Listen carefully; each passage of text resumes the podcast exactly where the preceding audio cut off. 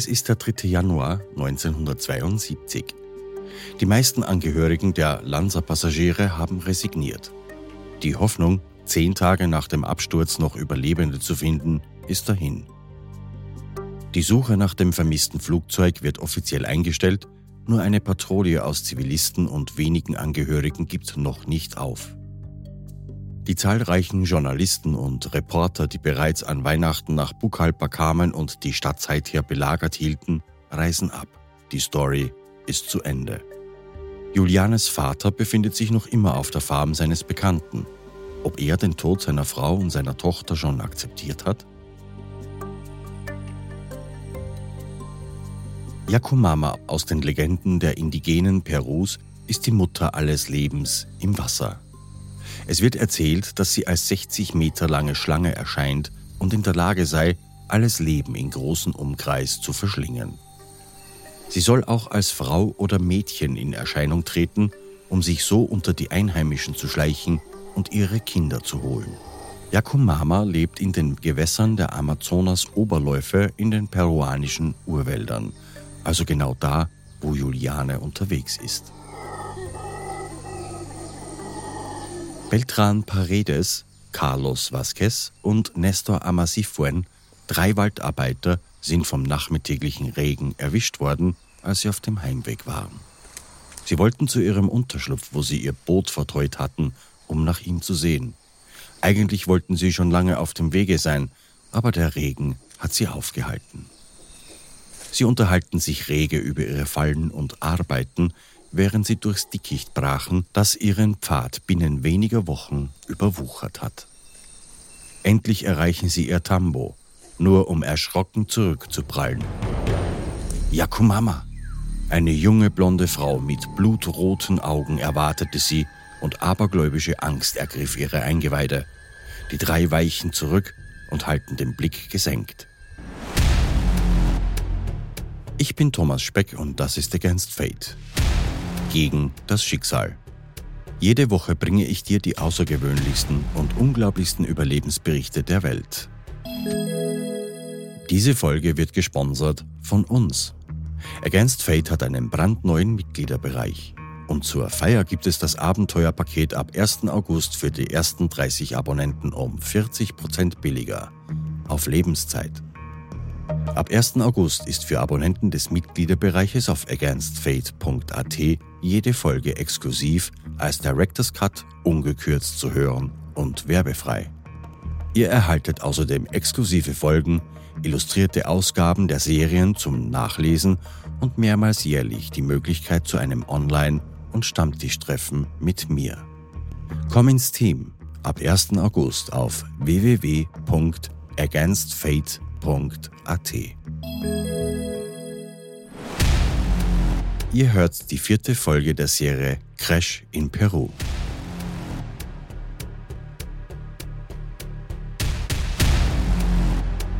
Rückkehr.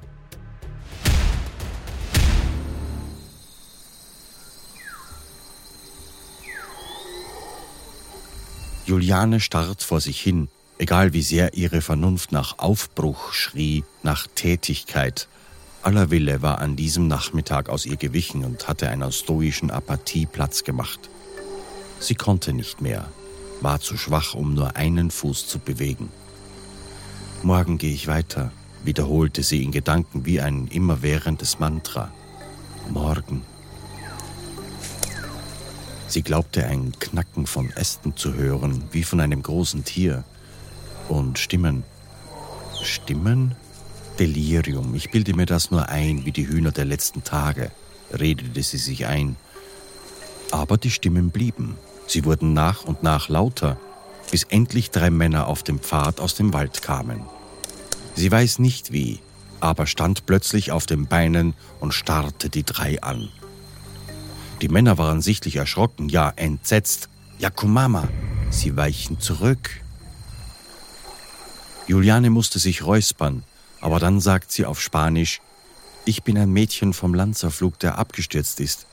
Mein Name ist Juliane. Als ob Julianes Worte einen Schleier lüfteten, sehen die drei Männer nun ein Mädchen, verdreckt, mit blutunterlaufenen Augen, schwankend, ein verletztes Mädchen vor sich. Ihr Aberglaube schwindet und sie nähern sich. Während auch Hans Wilhelm Köpke seine Hoffnung verliert, kümmern sich Beltran, Carlos und Nestor rührend um Juliane. Sie geben ihr Farinha, ein Gemisch aus geriebenem Maniok, Wasser und Zucker zu essen, die typische Nahrung für Waldarbeiter, Jäger und Goldwäscher. Juliane, so schwach sie auch war, bekommt kaum etwas hinunter. Die drei Männer versorgen ihre Wunden so gut sie können und holen noch mehr Fliegenmaden aus ihrem Arm. Bei allen Heiligen, gesteht Don Beltran, während er eine nach der anderen aus der Wunde piekt, im ersten Augenblick, da dachte ich, du bist die Wassergöttin Yakumama. Juliane kennt zwar die Geschichten der Göttin und dass zum Beispiel Schwangere sich hüten müssen, sie anzusehen, weil Yakumama später deren Kinder holen kann, aber sie ist erstaunt, dass man sie dafür gehalten hat.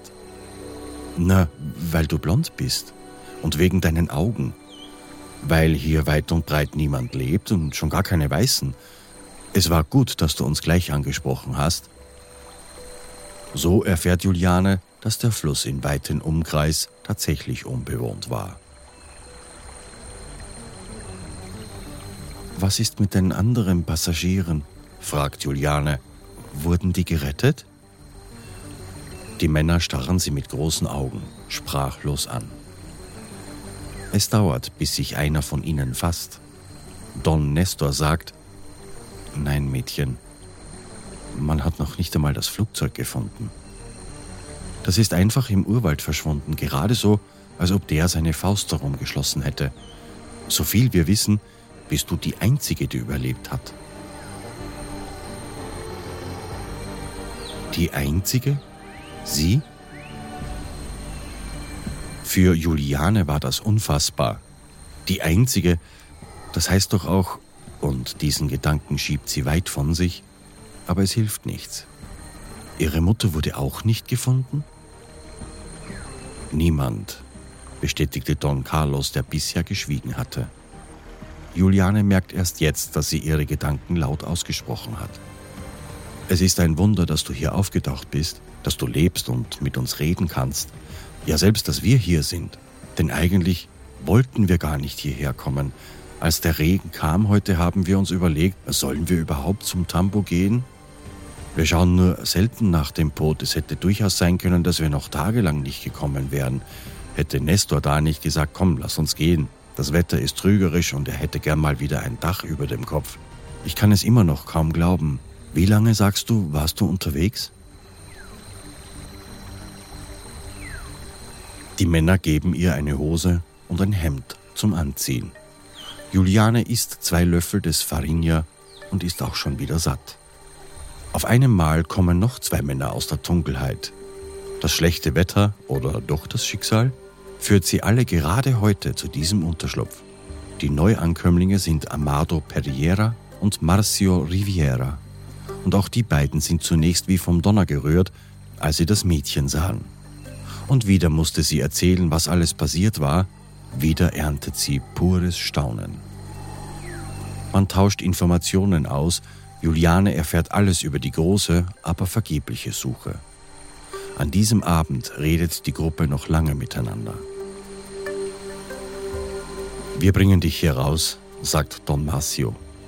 Juliane hat das Gefühl, als wollten die Männer sie schnellstens zu einem Arzt bringen, als fürchteten sie, dass sie schlimmer verletzt sei, dass sie ihnen unter der Hand wegsterben könnte.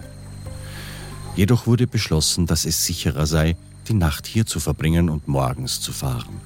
Die drei, die sie zuerst fanden, würden wie geplant im Wald bleiben Don Marcio und Don Amado boten ihr an, sie mit dem Boot nach Tonavista zu bringen. Juliane getraut sich nicht zu sagen, wie unbequem der harte Rindenboden für sie ist und sie lieber im weichen Sand schlafen würde. Also übernachteten sie zusammen unter dem Schutz des Tambo. Die Männer geben ihr das einzige Moskitonetz, das sie haben. Trotzdem schläft Juliane sehr schlecht. Die Wunden, aus denen all die Maden herausgeholt wurden, schmerzen unerträglich.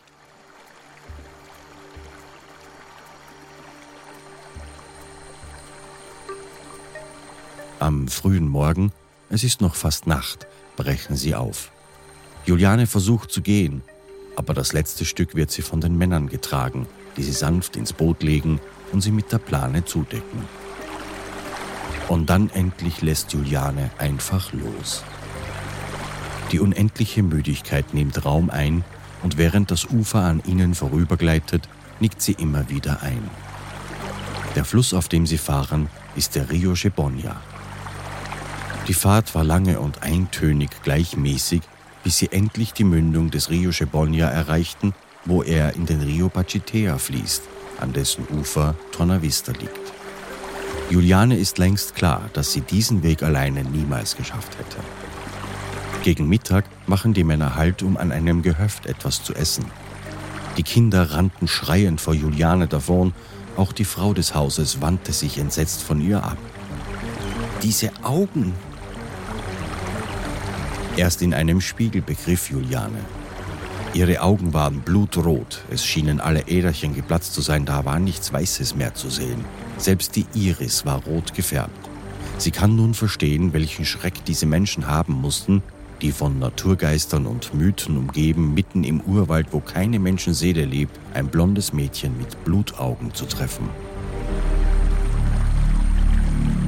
Es stellt sich die Frage, ob sie auf diese Weise überhaupt an Hilfe gekommen wäre, wären es nicht die Dons Beltran, Carlos und Nestor gewesen, die sie zuerst trafen.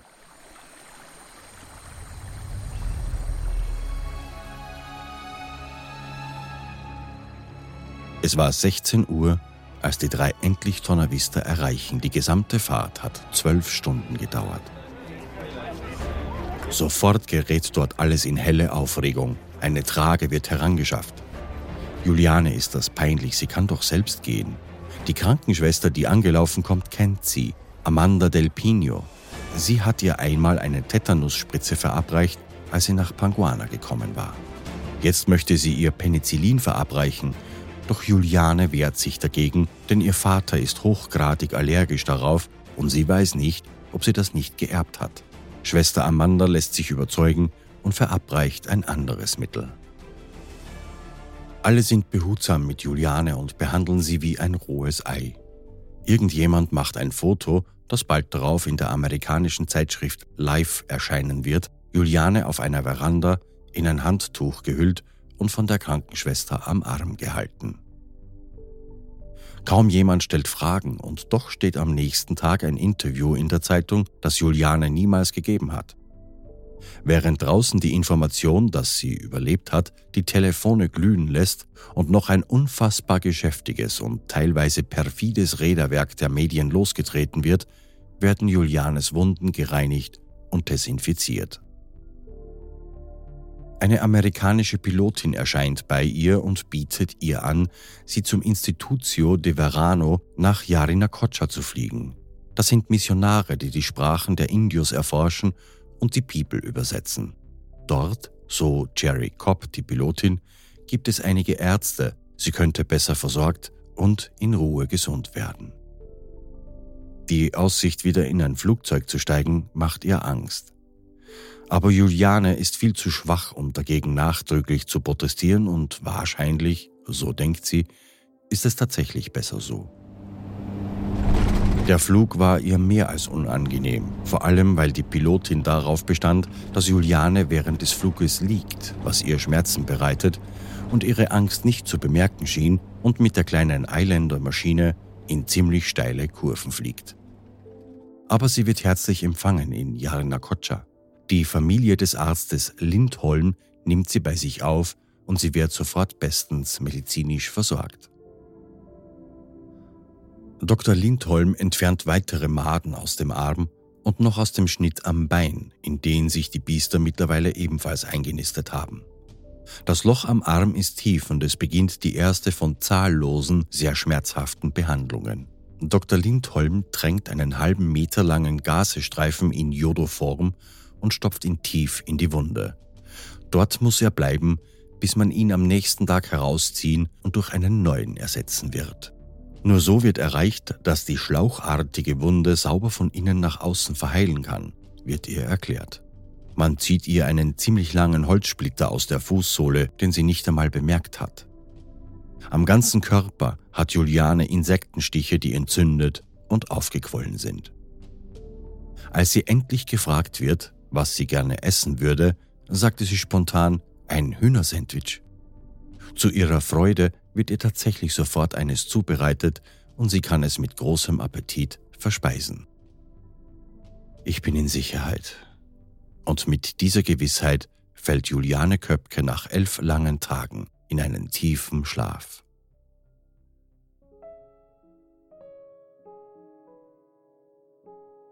Ich stand vor der Frage, wie ich diese Geschichte beenden möchte.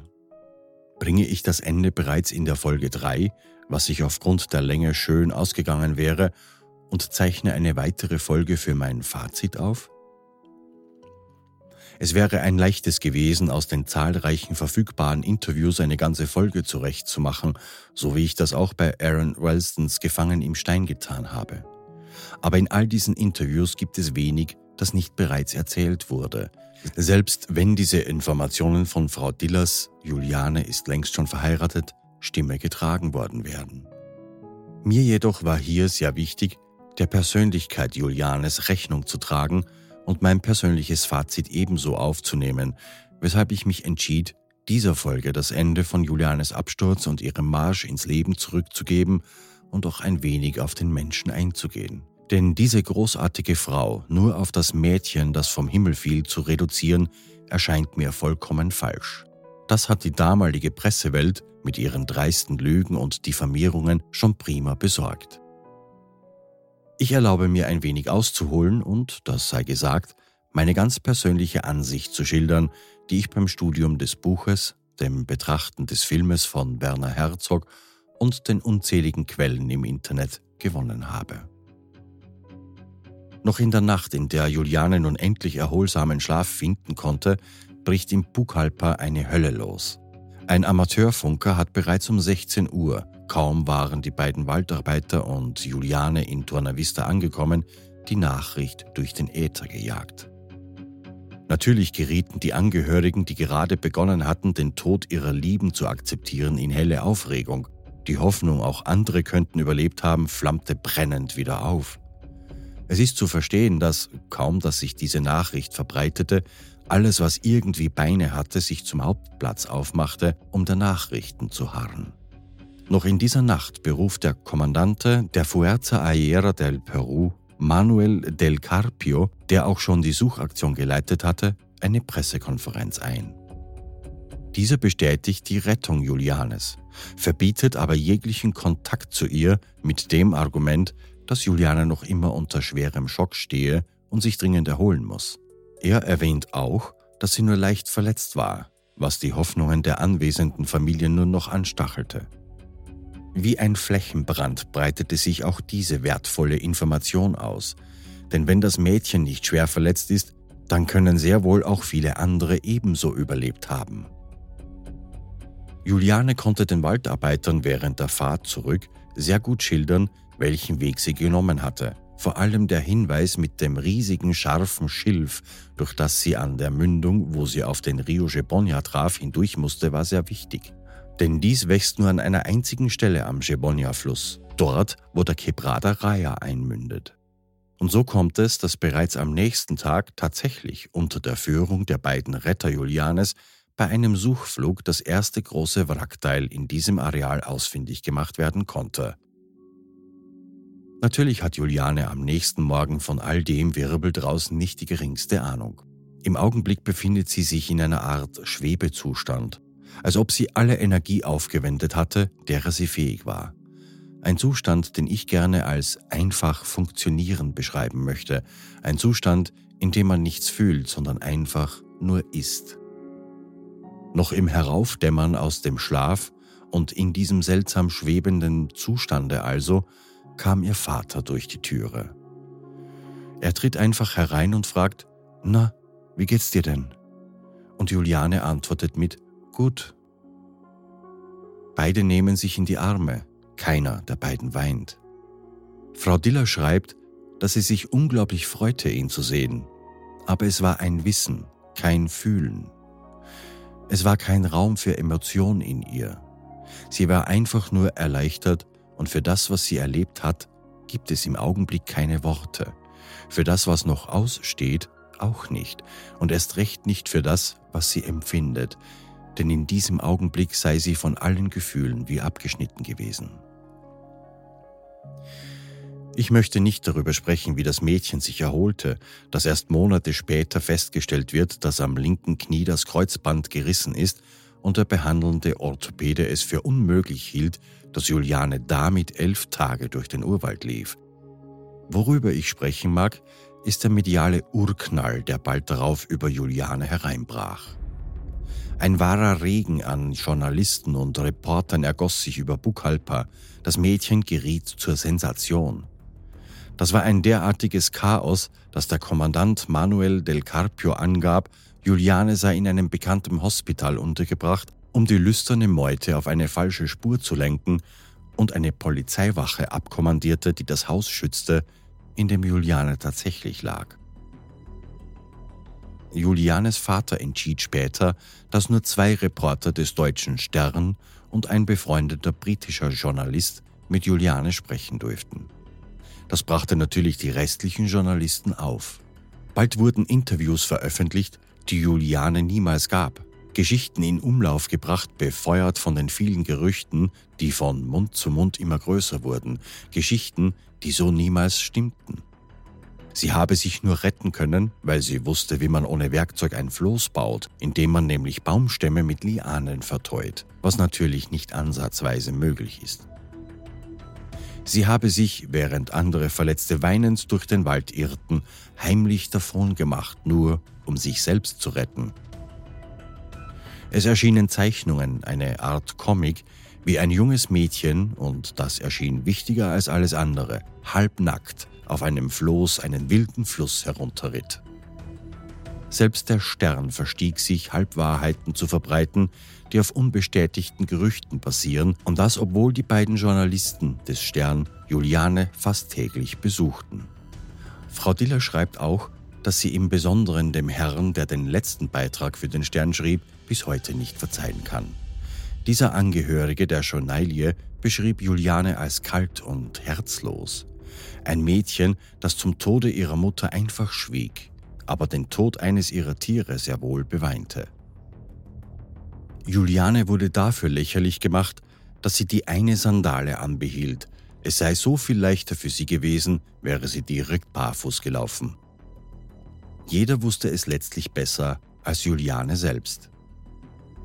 Niemand der Berichterstatter damals berücksichtigte, in welchem Zustand das Mädel sich befinden musste. Da ist ein junges Mädchen, das erst vor kurzem 3000 Meter tief in einen Urwald stürzte und nur durch Mut, etwas Wissen und unsagbare Fügung gerettet werden konnte. Wie sollte sie sich fühlen? Ein normales Mädchen, das normale Interessen verfolgt und oft in der Abgeschiedenheit des Urwaldes glücklich lebte. Wie soll diese junge Frau denn damit umgehen, plötzlich eine Sensation zu sein, heruntergebrochen auf eine Informationsquelle, die die Sensationsgier der Schreiber befriedigen kann? Ich gebe zu, dass mich diese Stellen emotional gemacht haben. Ich habe ein Bild einer jungen Frau vor mir, die ihrer Entscheidung, wer sie ist, enthoben wurde. Alle Welt wusste besser, was die junge Dame erlebt hatte, als sie selbst. Sie war nicht mehr Juliane Köpke, die gerade erst konfirmiert wurde, eben ihren Schulabschluss gemacht hat und so gerne Biologin werden wollte. Sie war das Mädchen, das vom Himmel fiel. Sie war das Mädchen, nach deren Story ein italienischer Film gedreht wurde, mit grottenschlechter Handlung und einer noch schlechteren weiblichen Darstellerin. Juliane Köpkes Leben verlief aus dieser meiner Sicht ab diesem Augenblick zweigleisig. Egal was sie tat, egal was sie brauchte und egal wohin sie ging in Peru, sie war das Mädchen. Noch heute, 40 Jahre später, laut der Handlung des Buches, wird sie in Lima Pucallpa und in vielen anderen Orten Perus erkannt, begrüßt und macht ein Foto mit ihr. Frau Diller genießt das nicht. Es ist einfach nur ein Bestandteil ihres Lebens geworden. Sie ist stets freundlich dabei. Ich glaube, Frau Diller weiß, dass dies ein Trost und tatsächlich auch eine Freude für viele Menschen ist. Damals konnte sie keinen Schritt in der Öffentlichkeit machen. Selbst Monate später wurde sie von Journalisten belagert und aus jedem Lächeln, aus jeder Antwort wurden die Geschichten immer größer. Selbst ihr Vater warf ihr einmal vor, wie sie denn um ihre Mutter trauern würde, nur weil sie mit Freundinnen zum Schwimmen ging und dabei im Bikini fotografiert und befragt wurde. Der Bericht stand natürlich nächsten Tags in der Zeitung, was Herrn Köpke recht aufgebracht hatte. Selbst bis Panguana wurde sie trotz der beschwerlichen Anreise verfolgt. Eine Journalistin, die sich als Krankenschwester ausgab, kam in die ferne Forschungsstation, um Juliane zu untersuchen. Juliane erkannte sie aber, denn diese Dame war bereits im Krankenhaus zudringlich geworden und man warf sie vom Gelände. Ruhe fand Juliane erst, nachdem oben genannter Bericht erschien, der Herrn Köpke so aufbrachte und dieser das Mädchen nach Deutschland schickte, um ihre weitere Laufbahn dort zu beginnen. Wen wundert es, dass Frau Diller im Buch Als ich vom Himmel fiel den Absturz und ihre beschwerlichen elf Tage nahezu stiefmütterlich sachlich erzählt. Dieses Buch ist ein Statement für Panguana. Ein Statement für ihren Kampf, dass Panguana und möglichst viel Land drumherum zu einem Naturschutzgebiet erklärt wurden. Das ist eine Darstellung, wie es wirklich war und wer Juliane wirklich ist. Es ist der Versuch einer Befreiung aus dem engen Korsett, das die Welt damals über sie warf. Ich habe mich bemüht, ihrem Bericht Leben einzuhauchen, nachzuempfinden, was sie gedacht hat, was sie gefühlt hat, damit du ein wenig nachempfinden kannst, was das Mädchen Juliane erlebt hat. Aber Frau Diller ist so vieles mehr als diese Serie. Ich erlebe sie als wunderbaren Menschen, trotz dem wenigen, was ich von ihr weiß.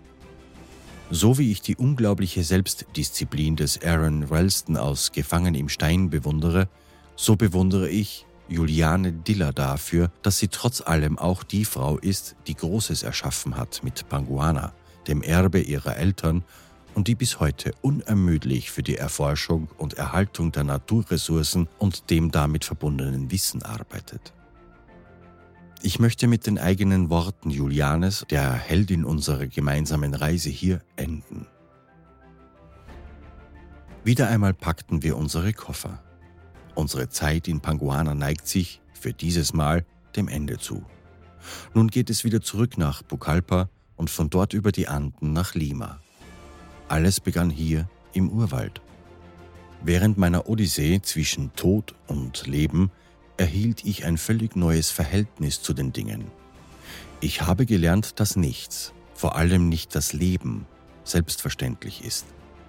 Seither lebe ich jeden Tag so, als ob es mein letzter wäre. Und dazu gehört auch, keine Streitigkeiten mit in die Nacht zu nehmen, so wie es mir meine Eltern vorgelebt haben. Und die Ehrfurcht vor der Natur, die hat sich bereits als Kind tief in mein Herz eingebrannt. Meine Eltern haben mich niemals belehrt.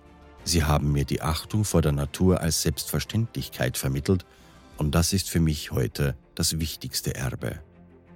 Das damals ist vergangen und prägt doch das Heute. Und dieses Heute prägt das Morgen. Juliane Diller, geborene Köpke.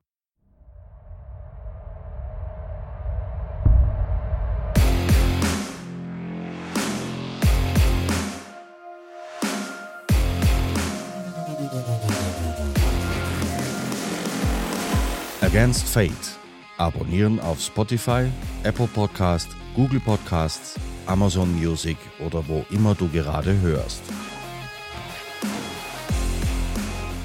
Abonnenten des Mitgliederbereiches auf againstfate.at hören jede Folge eine Woche im Voraus und werbefrei. Ihr erhaltet zudem Zugriff auf unveröffentlichtes Material, illustrierte Ausgaben der Folgen im Download zum Nachlesen und mehrmals jährlich die Möglichkeit zu einem Online-Treffen mit mir.